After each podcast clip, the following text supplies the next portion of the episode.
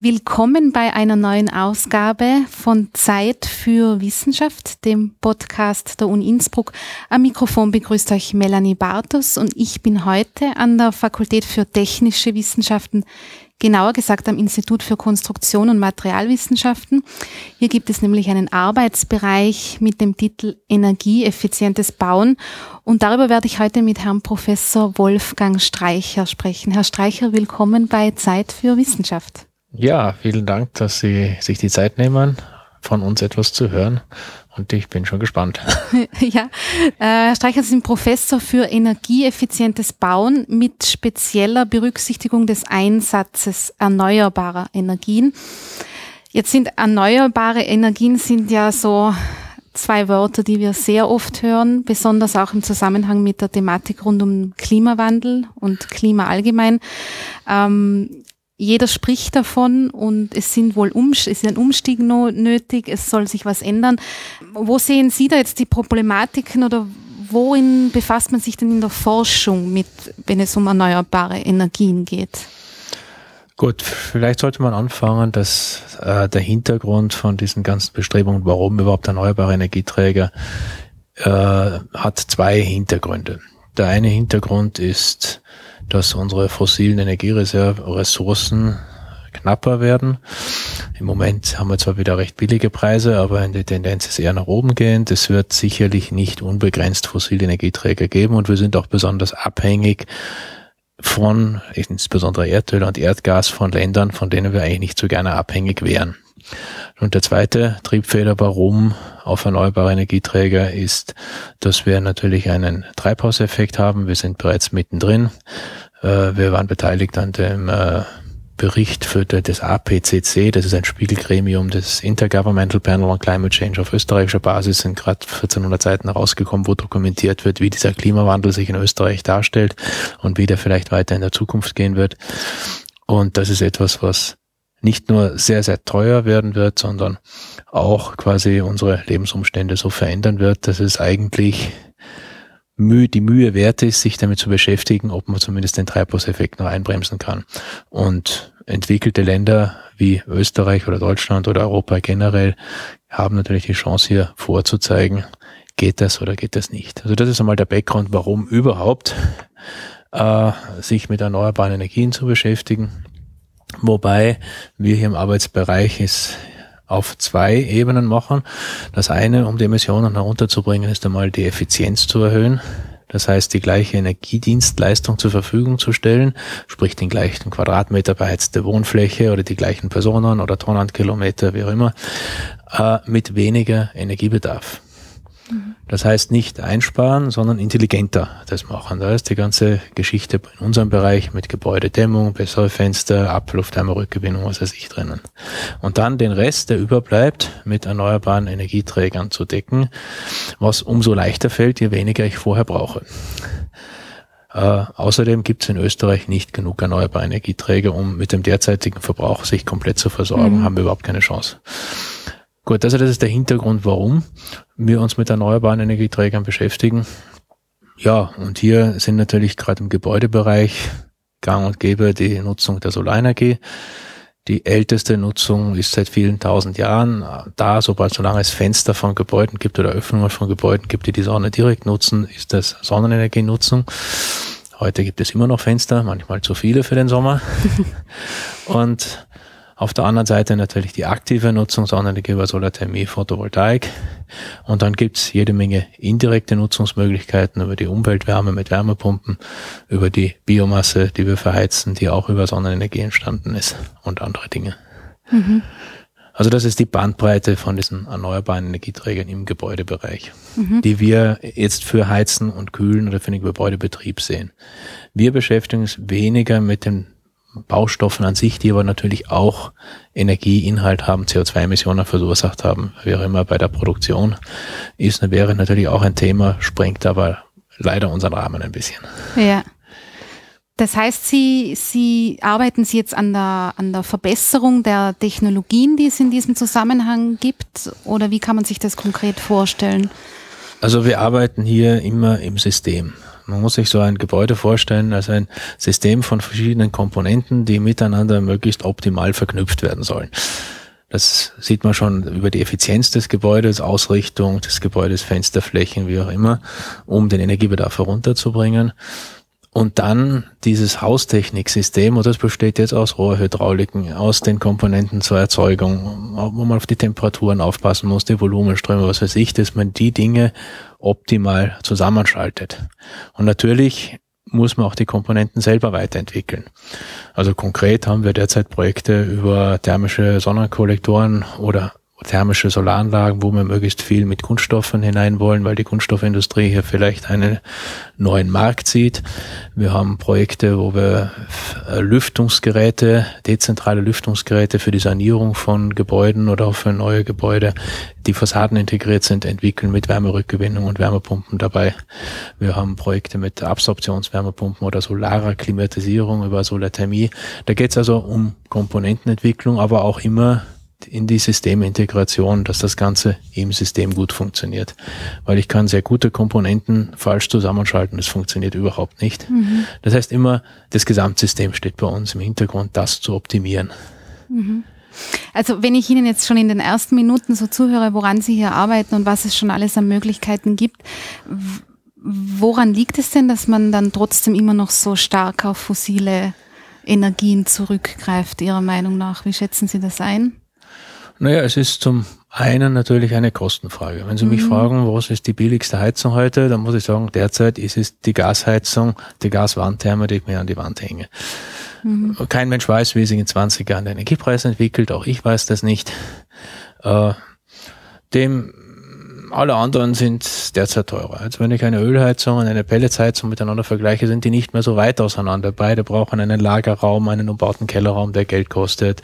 Das Heizgerät ist wahrscheinlich die Pelletsheizung teurer als die Ölheizung. Vielleicht sind die, oder derzeit sind die halt die Biomassepreise billiger als die Ölheizung. Dann hängt es wieder davon ab, wie viele Jahre Lebensdauer sehe ich. Es ist, es ist ein bisschen ein Preisproblem, mit dem wir kämpfen, wobei das eigentlich ein Scheinproblem ist.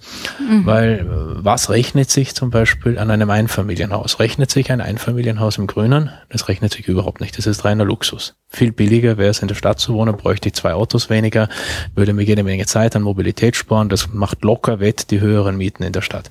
Geschweige denn vom Energieverbrauch. Und irgendwo gibt's die imaginäre Grenze, wenn man es überspitzt formuliert, zwischen den goldenen Wasserhähnen an der Badewanne und dem Heizraum im Keller, ab der sich's rechnen muss. Und ich sage mal so viel Sand, wo diese Stelle genau liegt im Röhrl, weiß ich nicht. Aber das ist einfach der Unterschied zwischen quasi Konsumgütern und Wirtschaftsgütern, die eigentlich willkürlich gesetzt wird. Mhm. Was rechnet sich an einem Porsche oder an einem Mercedes gegenüber einem Kleinwagen? Es rechnet sich gar nichts. Ich bin nicht schneller, ich bin vielleicht ein bisschen komfortabler, aber zahle das mit einem irren Mehrpreis. Will ich haben. Ja. Das, ein, ein, das heißt, ein bisschen kranken die Erneuerbaren daran. Einige Erneuerbare haben es geschafft, quasi ein bisschen Richtung Richtung Konsumgut zu rutschen, dass man einfach sagt, ich will das haben. Ich baue mir jetzt eine Solaranlage auch wenn die sich vielleicht, vielleicht rechnet sie sich auch in 20 Jahren. Nur das ist ein Zeithorizont, der für den Häuselbauer nicht greifbar ist. Der rechnet erstaunlicherweise nur die Investitionskosten. Was kostet das Haus jetzt? Auch die BIC rechnet so. Auch die neue Heimat muss so rechnen, weil sie nach sozialen Kriterien des sozialen Wohnbaus in den Investitionskosten gedeckelt ist. Wir dürfen aber nicht dann rechnen, zusätzlich die ersten 20 Jahre Betriebskosten um quasi eine Gesamtkostendarstellung zu haben. Wir zahlen zwar dann einen Wohnbaukredit monatlich zurück, wir zahlen die Betriebskosten monatlich. Die einen monatlichen Zahlungen zählen, weil das war die Investkosten und die anderen zählen viel weniger erstaunlich, obwohl ich beides monatlich zahle. Und da kranken wir auch ein bisschen über die Zeithorizonte, wie Dinge, wie wir Dinge abschreiben können, wenn wir es wirtschaftlich sehen. Aber wenn wir sind mit den Erneuerbaren auf einem guten Weg, es kommen immer mehr hinein. Äh, es passiert natürlich auch über Förderungsmechanismen, die es für den Einzelnen betriebswirtschaftlich günstiger machen.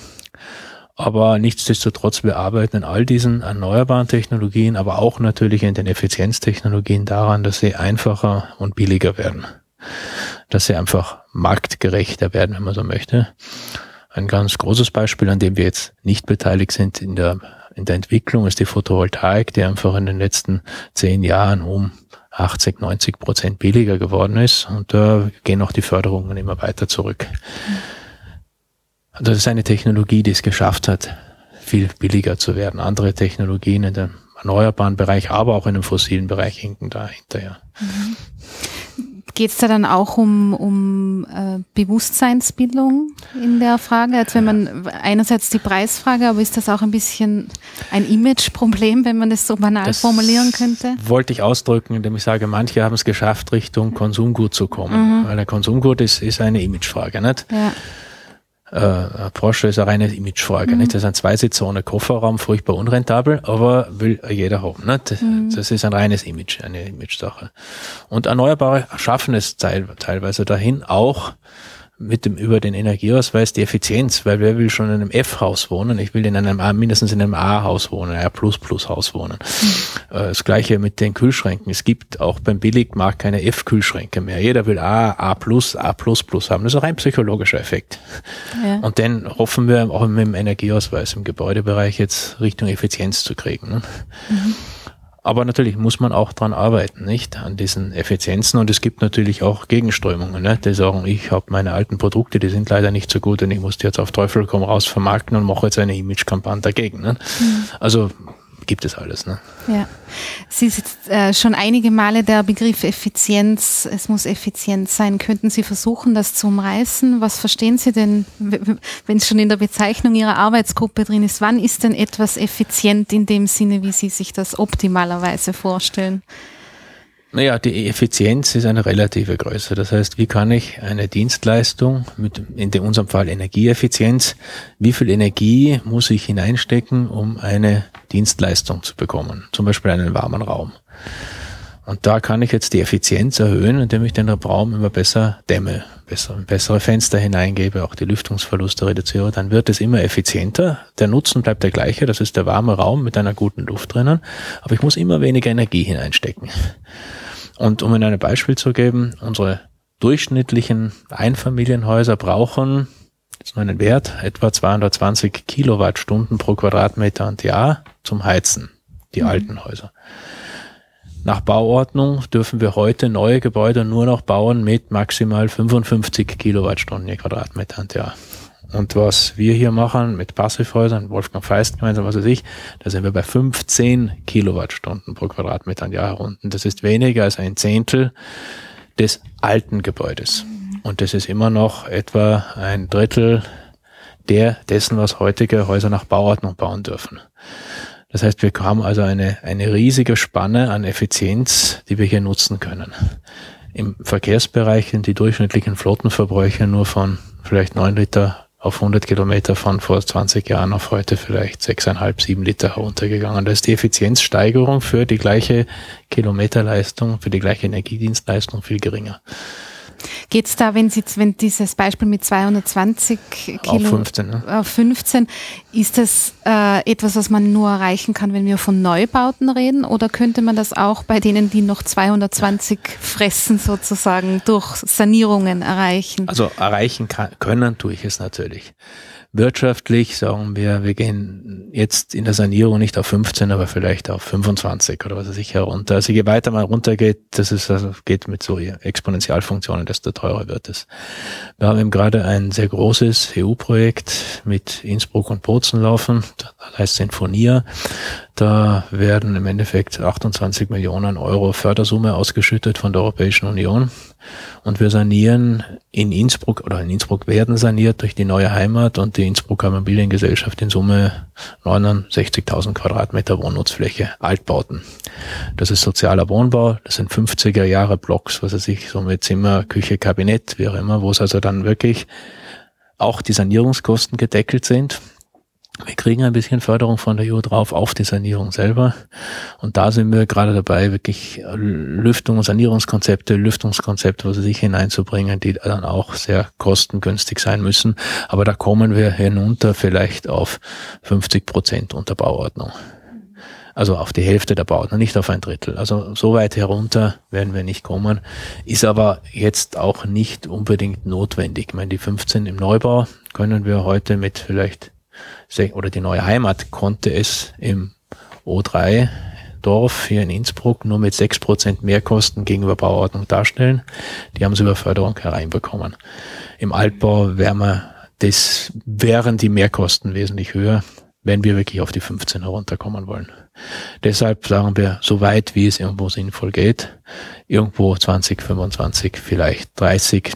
Besonders herausfordernd sind dann denkmalgeschützte Gebäude, wo es vielleicht gar nicht so weit geht. Dieses Projekt Sinfonia, was Sie jetzt angesprochen haben, das oder die Arbeit, die Sie da äh, an de, die in der Form, in der Sie beteiligt sind, geht es da um um eher Altbestand sozusagen, der besser äh, energieeffizienter äh, gestaltet werden soll? Es ist das Projekt Sinfonia ist dreigeteilt. Das eine Bereich ist der ein Drittel ist der Gebäudebereich. Da geht es um Sanierung alter Gebäude ausschließlich, kein Neubau. Der zweite Teil, da geht es um Fernwärme und Fernkälte. Da sind also Partner wie die IKB und die TIGAS mit dabei. Da geht es also um die Versorgungskonzepte. Und der dritte ist der Bereich Smart Grid, Smart City, wie auch immer, was da hineinfällt. Da geht es also um, um intelligente Stromzählung, intelligente äh, Energieversorgungsstrategien, wie auch immer. Äh, das heißt, diese drei Elemente beinhaltet Sinfonia mhm. und hat als, als Bereich, als räumlichen Bereich etwa ein Drittel von Innsbruck im Prinzip den Bereich, der äh, östlich von der Eisenbahn ist. Mhm. Oder beziehungsweise südlich von der Eisenbahn. Ja. Das ist so der Hauptbereich, wo Sinfonia stattfinden wird oder stattfindet schon. Mhm. Ähm, äh, dieses Projekt zeigt jetzt, äh, nachdem sich die, das ein, wie Sie schon angesprochen haben, ein äh, EU-Projekt ist, also die Europäische Union, da offenbar auch Interesse daran hat, haben Sie den Eindruck, dass das ähm, jetzt mittlerweile im Jahr 2015 schon in eine Richtung geht, wo man diese, die Wichtigkeit der Thematik schon auch einsieht oder haben wir da nach wie vor viel Aufholbedarf? Wie, wie sehen Sie die, die Situation da im Moment? Also meiner, nach meiner Sicht ist die Situation, dass die Europäische Union die Organisation ist, die uns wirklich treibt in Richtung Energieeffizienz, CO2-Emissions Minderung in Richtung etwas tun gegen den Treibhauseffekt und die nationalen äh, Staaten eigentlich versuchen, da irgendwie herumzulavieren und mit möglichst wenig das zu erreichen. Also die EU ist in meiner Meinung nach wirklich die treibende Kraft. Wenn ich schaue, das kann man lange darüber lamentieren, aber was in Österreich tatsächlich passiert und was laut EU passieren sollte, äh, ist da schon manchmal eine Kluft. Das heißt, wir haben natürlich eine sehr gute Ausgangsbasis mit viel Wasserkraft und viel Biomasse und was weiß ich, allem geht auch schön langsam nach oben. Aber es könnte natürlich ganz anders gehen. Ne? Mhm. Aber gut, es passiert was, seien wir nicht ja. unbescheiden. Ja. Aber die EU ist die, die wirklich drängt. Von der EU kommen die Gesetze. Also sich unsere nationalen Gesetze sind meistens nicht strenger, als was von der EU kommt. Mhm. Ein paar, in ein paar Dingen schon, aber in den meisten nicht. Das heißt, eigentlich sind wir da sehr froh drum, ne? dass, also von unserer Warte her, mhm. von unserer Arbeit her, dass in diese Richtung etwas passiert. Wie dringend sehen Sie denn den Handlungsbedarf in dem Zusammenhang? Naja, ich sehe ihn als sehr dringend. Wir haben letztes, also hat ja der Treibhauseffekt jetzt irgendwie fünf Jahre ein bisschen Pause gemacht, hat sich aber auf trotzdem einem höheren Niveau eingependelt. Wir haben letztes Jahr dann plötzlich das wärmste Jahr seit Messungen gehabt. Und das, wir messen seit 1870 etwa. Und wenn man in der Zentralanstalt für Meteorologie und Geodynamik hineingeht in die öffentlich zugänglichen Datenbanken und sich schaut, wie, wie sich die Temperaturen entwickelt haben über die Jahre, sieht man also, gut, das war 1800 bis 1940, war es ein Grad kälter als unsere Standardtemperatur, die wir haben. Jetzt sind wir ein Grad bis zwei Grad eben drüber und das geht munter nach oben. Wir haben letztes Jahr mit großer Freude 400 ppm CO2 weltweit in der Atmosphäre über überschritten. Das heißt, wir sind ja bereits mittendrin in diesem Klimawandel und es geht nur noch darum, kann ich den reduzieren oder wie stark lasse ich es ansteigen. Und wenn man sich überlegt, dass in Zeiten, äh, in, in Eiszeiten die Temperatur, weiß ich nicht, fünf, sechs Grad unter der heutigen war und wir jetzt Prognosen haben, wenn wir nichts tun, wenn es so weitergeht, steigt, steigt die Temperatur um fünf bis sechs Grad, kann man sich vorstellen, was das bedeutet. Und natürlich wird jetzt Österreich nicht überflutet, aber wir werden viele Länder um uns herum haben, die überflutet werden. Es gibt einen Bevölkerungsdruck, es wird Völkerwanderungen geben, die wahrscheinlich nicht konfliktfrei abgehen. Und das spielt sich schon, fängt an, sich abzuspielen und wird nicht besser, ne, wenn man nichts tut. Jetzt schreien alle Hurra, der Energiepreis ist billig, jetzt ist wieder alles schön. Nur der Treibhauseffekt überholt uns. der übrigens nicht neu ist, denn also die erste Veröffentlichung, die ich kenne, stammt aus dem Jahr 1896 von einem Herrn Svante Arrhenius, der schreibt, wie der Treibhauseffekt, er schreibt es ein bisschen anders, aber wie schon viele vor mir geschrieben haben, die zum Teil schon gestorben sind, wo es sich gibt, es diese Abhängigkeiten. Mhm. Also auch das sind jetzt nicht neue Erkenntnisse. Aber die Reaktion darauf ist die Reaktion Trotzdem. darauf ist immer, äh, was spielt sich in den nächsten vier Jahren ab? Mhm. Wie kann ich meinen nächsten Rechnungsabschluss gut darstellen? Wie schaffen wir eine Finanzkrise, eine kurzfristige? Und es scheint also ganz schwer zu sein, langfristige Ziele in dem Umfeld, das wir haben, umzusetzen. Während sie erstaunlicherweise links überholt ist China. China. Über China kann man jetzt demokratiepolitisch natürlich sehr schimpfen und was ja. auch immer alles. Aber eine, sagen wir so, wenig demokratisch oder zentralistisch geführte äh, äh, Nation kann natürlich auch sehr viel schneller Dinge umsetzen. Also die Chinesen haben den, einen der stärksten Wachstum der erneuerbaren Energieträger in ihrer Nutzung. Sie müssen etwas tun. Sie sind im Smog in einer Situation, wie London vor 150 Jahren war, wo dann die Fernwärme eingeführt wurde in London, weil in einem Winter, ich weiß nicht, 50, 60 Leute an Atemwegserkrankungen gestorben sind in London. China ist genau auf der Schwelle jetzt und reagiert auch sehr stark. Und die werden das technologisch, was die Erneuerbaren anbelangt, überholen. In der Photovoltaik sind sie bereits der Weltmarktführer, der dazu geführt hat, dass in Deutschland alle Firmen geschlossen sind.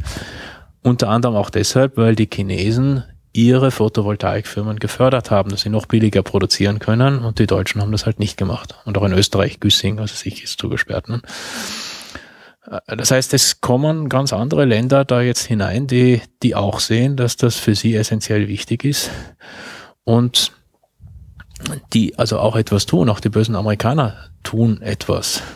In Deutschland hat die Energiewende leider dazu geführt, dass die alten Kohlekraftwerke weiterlaufen, weil sie abgeschrieben sind, billig Strom produzieren und damit äh, eigentlich in Deutschland die CO2-Emissionen sogar gestiegen sind. Trotz einem Mehr an Wind, weil ein Gaskraftwerk halt weniger emittiert als ein Kohlekraftwerk.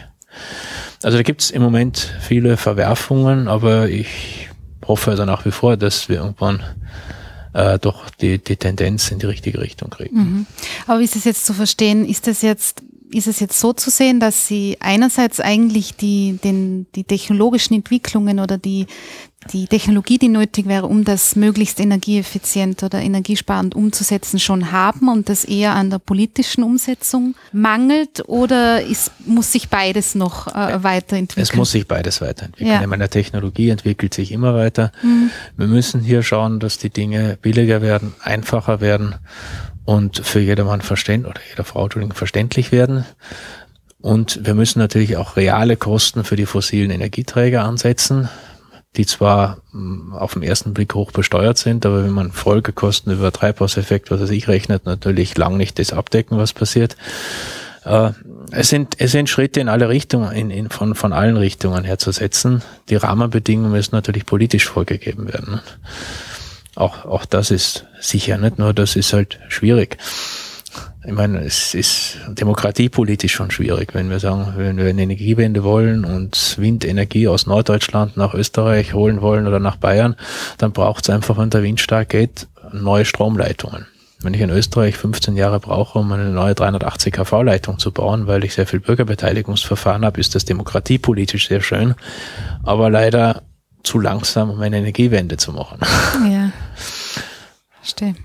Oder wenn ich sage jetzt, ich könnte ja als Politiker sagen, in Österreich dürfen nur noch Autos zugelassen werden, die weniger als fünf Liter auf 100 Kilometer brauchen. Gibt es genug am Markt, sind nicht teuer, was auch immer, ist der Selbstmord eines Politikers. Ne? Mhm. Oder wenn ich sage, es gibt keine Wohnbauförderung mehr für neue Einfamilienhäuser, wenn ich jetzt in unseren Bereich gehe, was wir immer wieder fordern, weil neue Einfamilienhäuser irgendwo im Grünen stehen, einen zusätzlichen Verkehr produzieren, zusätzliche Infrastruktur brauchen an Kanal, an Straße, an, an, an Strom, an was weiß ich, allem, was viel mehr kostet als der Aufschließungsbeitrag. Und das fördere ich auch noch mit einer Wohnbauförderung. Mhm. Aber das ist wiederum politischer Selbstmord. Und es geht jetzt eigentlich auch für die Wissenschaft darin, wie kann ich Politiker unterstützen oder politische Entscheidungsträger unterstützen, dass sie Dinge fordern können, ohne von der überspitzt gesagt Autofahrerpartei abgewählt zu werden, in der nächsten Wahl.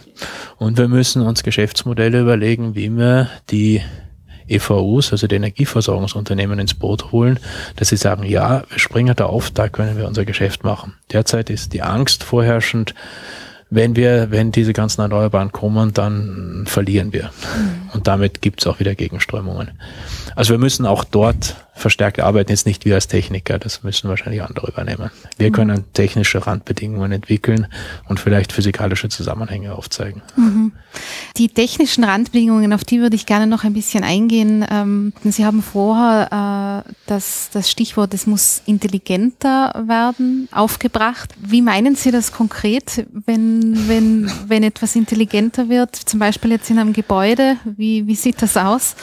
Gut, also zuerst einmal ist für mich ein intelligentes Gebäude eines, das von seiner Struktur, von seiner Architektur einmal so gebaut ist, dass es wenig Wärme braucht zum Heizen, im Sommer nicht überhitzt und in sich selbst ohne irgendwas, was sich bewegt und was auch immer so gebaut ist, dass es halt mal eine, eine gute Basis bietet.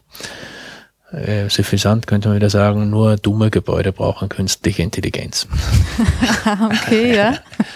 Ja, das ist jetzt ein Auftrag an der Architektur, aber da helfen wir natürlich auch. Wir haben Projekte mit der Architektur mhm. auch zusammen, versuchen dort mehr hineinzukommen, weil ein Architekt legt in seinem ersten Entwurf etwa 40 Prozent der Betriebskosten fest und er weiß es meistens nicht. Allein wie er das Haus ausrichtet, wie viel Speichermassen, wie viel Fenster er hineinbaut und so weiter. Mhm. Das heißt, das intelligente Haus ist einmal etwas, was ja intelligent geplant ist. Das heißt, man muss natürlich viel in die Planung hineinstecken. Und dann muss dazu passend eine möglichst einfache Gebäudetechnik sein. Da muss man sehr viel von Gebäudetechnik verstehen und den Wechselwirkung mit den Gebäuden, dass man es einfach machen kann. Heute ist eher die Tendenz, dass man sagt, ich baue das Gebäude, wie es architektonisch ganz toll ist und die Haustechnik, die kann man dann eher alles reparieren und funktioniert aber nicht, weil es einfach zu komplex ist, kann keiner einregulieren wir kämpfen zum Beispiel hier mit unserem Gebäude noch mit der Lichtsteuerung, die einfach zwar hochintelligent und was weiß ich alles, aber leider dann zwischen hell und dunkel dauernd hin und her schaltet, weil der Regler irgendwo spinnt. Mhm. Also meiner Meinung nach besteht Intelligenz darin, Dinge, so viel Dinge wie möglich wegzulassen, Richtung, ich könnte mal überspitzt sagen, Low-Tech zu gehen. Ich habe diesen Begriff aus der Skibindung mir ausgeborgt, die hier in Tirol wahrscheinlich viele kennen werden, die Low-Tech der ein Studienkollege von mir entwickelt hat damals. Und da haben wir gedacht, das muss man im Gebäude auch haben. Möglichst viel weglassen und trotzdem natürlich die Funktionalität, die Behaglichkeit zu behalten. Weil alles, was ich nicht einbaue, kann auch nicht kaputt gehen, muss nicht gewartet werden, äh, muss ich nicht erneuern. Das heißt, die ganze Elektronik im Gebäude, also muss ich überlegen, wie lang gibt's Ersatzteile für Elektronik. Ich versuche für ein Auto nach 15 Jahren noch Elektronikersatzteile zu bekommen, kann ich vergessen. Gibt's nicht mehr, obwohl ein Auto 100.000 Mal das gleiche produziert wird. Versuchen Sie für ein Handy ein Ersatzteil zu bekommen. Das wird weggeschmissen, juhu, wir kaufen ein neues. Äh, und ich baue die Elektronik ins Gebäude ein. Das Gebäude steht ja, wir bauen doch für die Ewigkeit, nicht? Wir bauen für 50 Jahre, für 100 Jahre unser Gebäude.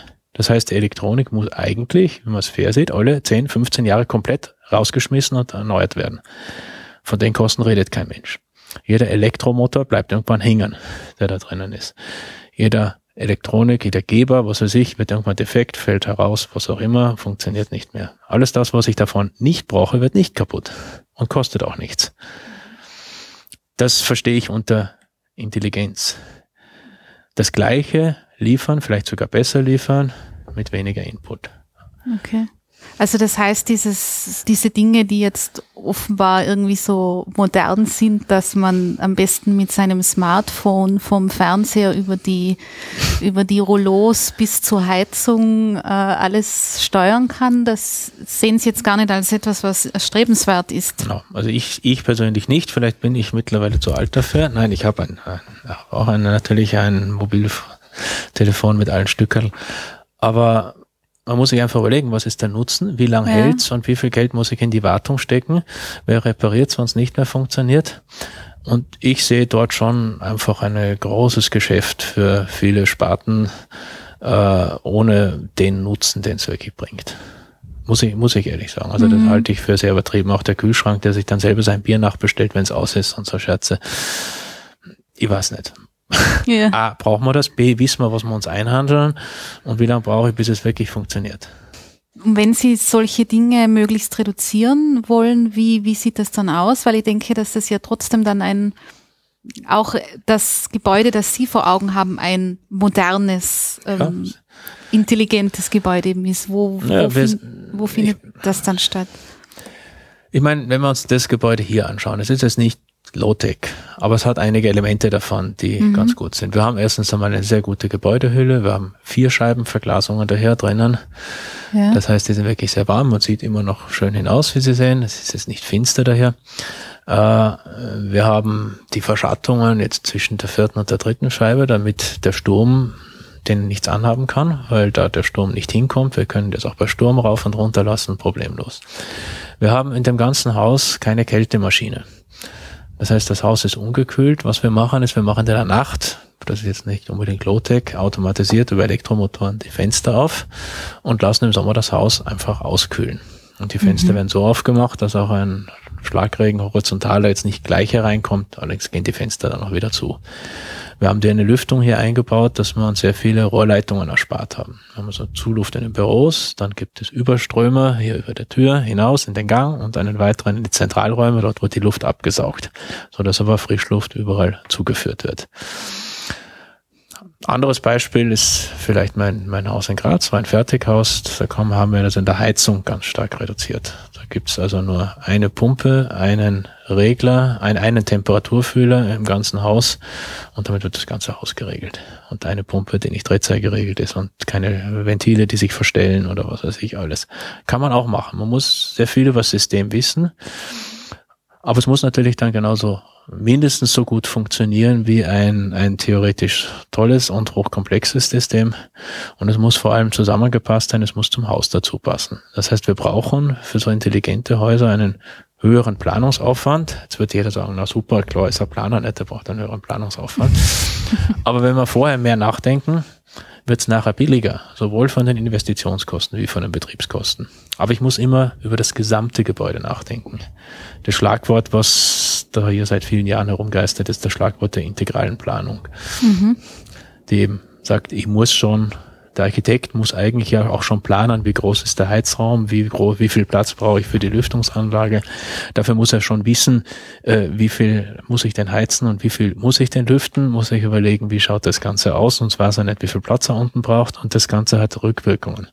Oder wenn man ein Gebäude baut und am Schluss geht's Geld aus und dann wird die Verschattung außen weggelassen, und keiner sagt mehr dem Investor, dass jetzt drinnen aber heiß wird, weil die Kältemaschine entweder hineingehört oder zu klein ist, weil jetzt plötzlich die Sonne reinscheint, dann funktioniert's nachher nicht mehr. Es gibt jede Menge Regressforderungen und, und Nachbesserungen, wie auch immer, mhm. anstatt wenn man vorher gescheit nachgedacht hätte und das konsequent durchgezogen hätte. Da gibt's vieles, was man dann unter Anführungszeichen gar nicht mehr gut machen kann, wenn es einmal so dasteht. Weil im, im Planungsstadium kann ich viele Dinge ändern, ohne viel Geld zu haben. Da ändert sich's am Papier.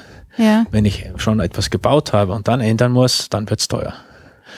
Das Problem ist, dass jetzt dem, weder dem Planer noch dem Ausführenden irgendjemand honoriert, wenn er was weglässt. Weil er wird ja bezahlt auf oft zu einem Prozentsatz des Umsatzes. Mhm.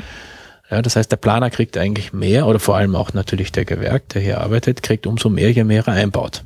Also wird ihm jeder dem Bauherrn versuchen, möglichst viel einzureden, weil dann verkauft er ihm ja mehr, nicht? Und das zahlt niemand, wann es weniger ist. Und ich mir aber mehr habe überlegen müssen dafür. Ja. Das ist ein strukturelles Problem, was dahinter kommt. Nicht? Hier durften wir mit viel Mühe ein bisschen selber mitplanen. Wir haben die Gebäudesimulationen gemacht, also die Gruppe um Wolfgang Feist war das. Das Passivhaus-Institut war also hier auf der Bautafel dann als Bauphysikplaner mit dabei. Und so konnten wir hier wenigstens ein bisschen mitbewegen und über ein zusätzliches Forschungsprojekt auch Dinge umsetzen, die sonst die BIC nicht zugelassen hätte. Weil die Bundesimmobiliengesellschaft, die für alle Gebäude der Uni zuständig ist, rechnet auch mit maximal zehn Jahre Amortisationszeit. Das heißt, mhm. Dinge, die länger brauchen, um sich zu rechnen, fallen eigentlich raus, obwohl das Gebäude sicher länger als zehn Jahre steht. Mhm. Aber nachdem es hier um den Arbeitsbereich energieeffizientes Bauen geht, haben sie sich gedacht. Naja, wir haben das irgendwo kann man als fast nicht genau, Nein als, sagen. Genau, also wenn wir hier unsere Studenten haben und sagen, ja, eigentlich tut uns leid, wir haben da nichts tun können, kommt das ja. jetzt nicht so gut. Ne? Ja.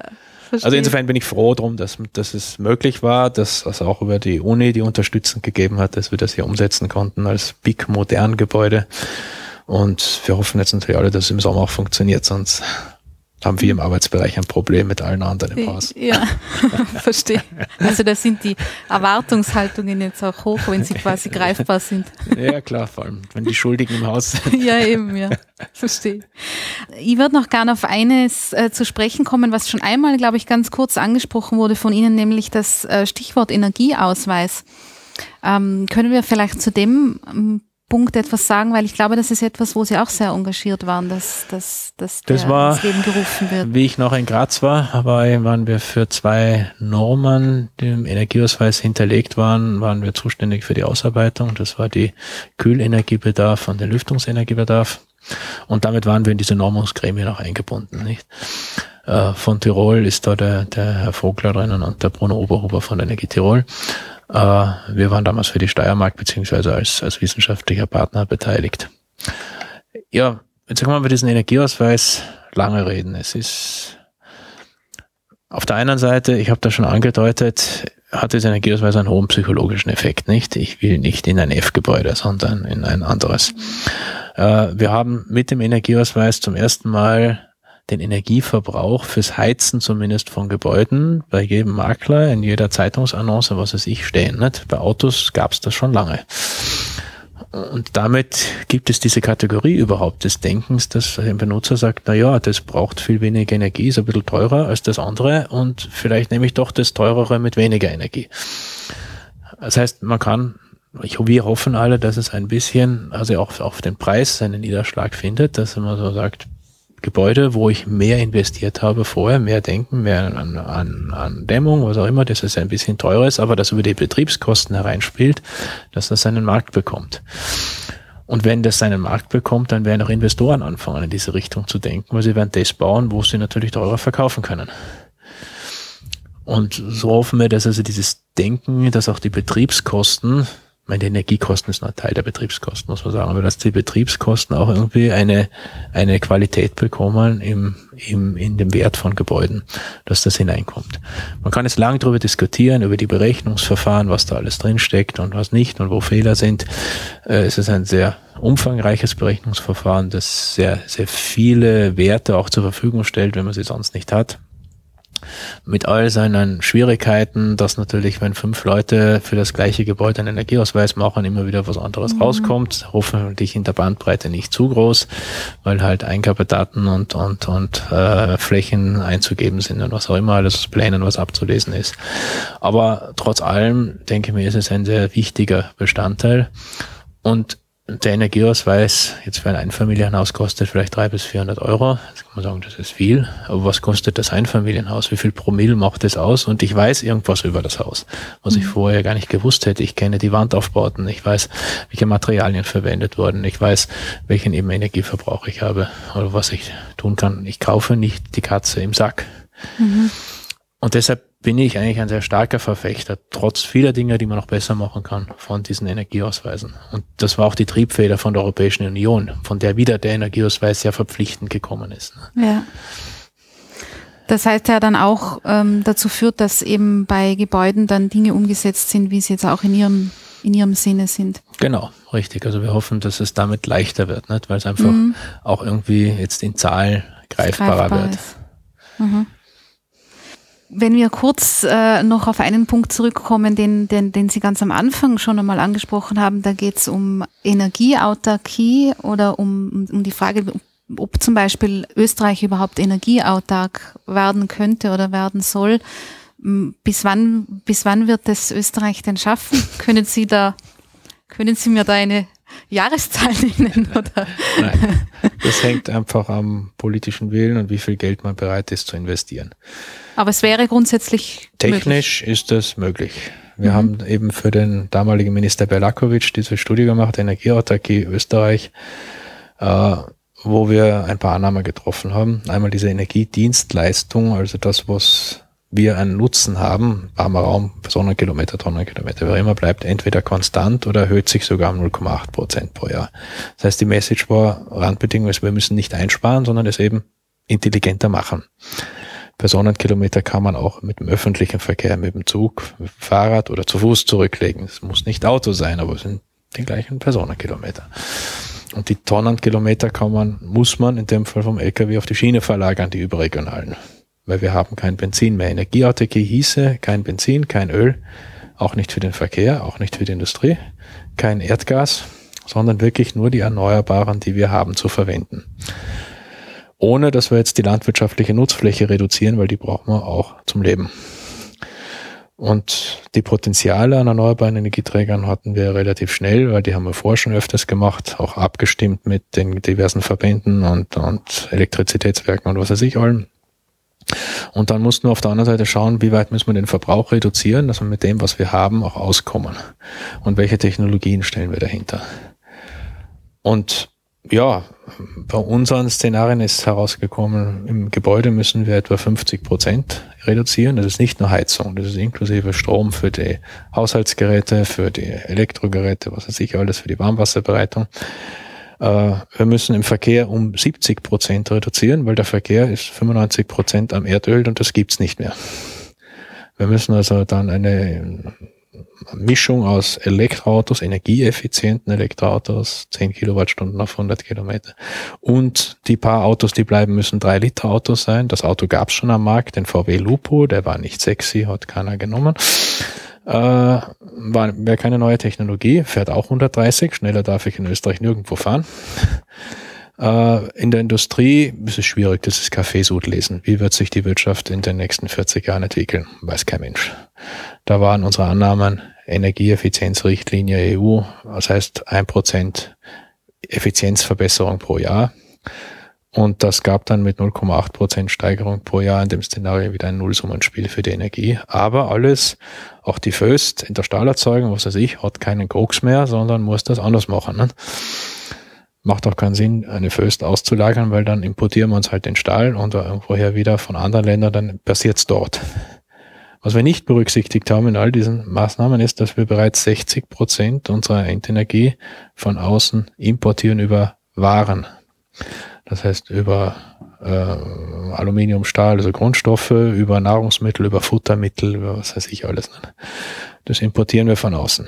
Das haben wir gar nicht berücksichtigt. Sonst müsste man auch viel mehr einsparen. Aber technisch ginge das natürlich, hieße natürlich manchmal ganz einfache Randbedingungen. Beim Auto könnte man wieder lapidar sagen, ein kleines Auto ist sogar billiger als ein großes. Da spare ich mir sogar Geld, indem ich Energie spare.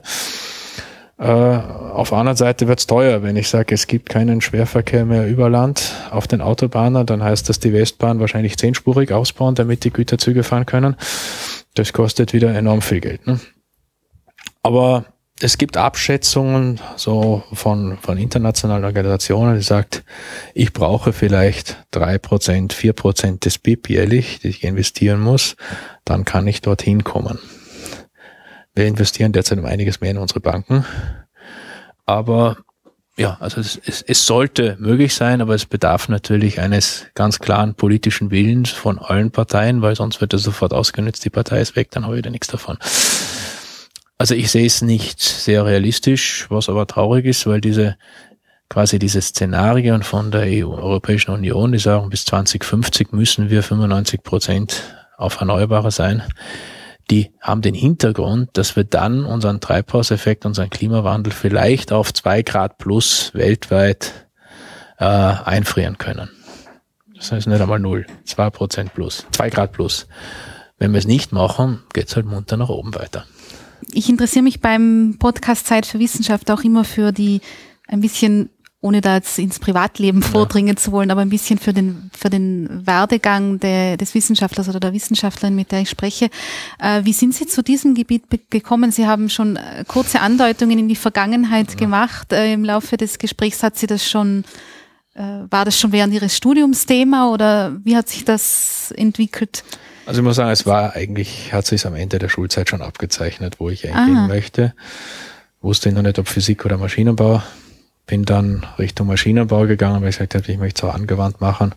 Und wir haben schon 1983 an der TU Graz das ÖH-Referat für sanfte angepasste friedliche Technik gegründet. Also ich bin da schon sehr lange in dem Fahrwasser ah. und habe das dann einfach versucht beruflich, indem ich dann am Institut für Wärmetechnik in Graz war, dort hoch. Aber dort hatte ich auch schon also sich Diplomarbeit auf Biomasse und Dissertation auf Wärmepumpe und Habilitation auf solare Raumheizung gemacht. Also es war eigentlich immer dieses Thema drinnen.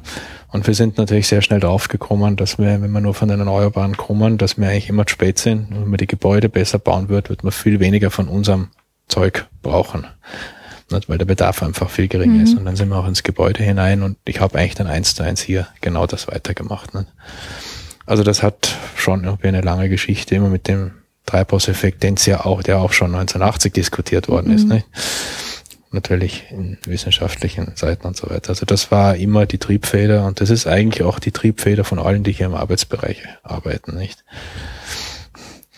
Deshalb, ja, funktioniert es auch, muss ich sagen, sehr gut da hier, weil alle irgendwo in der Generalrichtung gleich denken und gleich motiviert sind. Mhm. Und ich nehme mal an, dass Sie in Ihrem äh, Privatleben äh, einige der Punkte, die Sie jetzt angedeutet haben, die auch im menschlichen Verhalten wichtig sind, auch umsetzen, ich oder? Ich versuche es, es gelingt nicht immer. Ich meine, ich versuche zwar immer mit, mit dem Bus in die Arbeit zu fahren, von Sistrans geht's ein bisschen schlecht mit dem Radl. Ich auch im Sommer fahre ich öfters mit dem Radl, ja.